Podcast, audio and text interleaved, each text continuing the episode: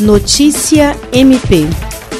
A Procuradora-Geral de Justiça do Ministério Público do Estado do Acre, Cátia Rejane de Araújo Rodrigues, recebeu nesta segunda-feira um total de 125 cestas básicas que foram doadas pela Câmara Municipal de Rio Branco à campanha SOS Acre.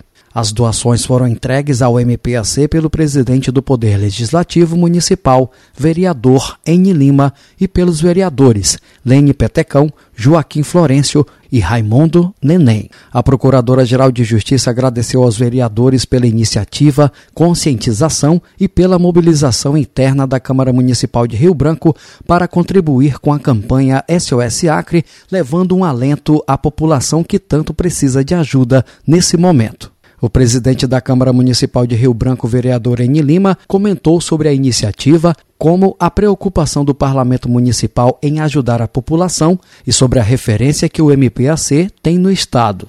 Jean Oliveira, para a Agência de Notícias do Ministério Público do Estado do Acre.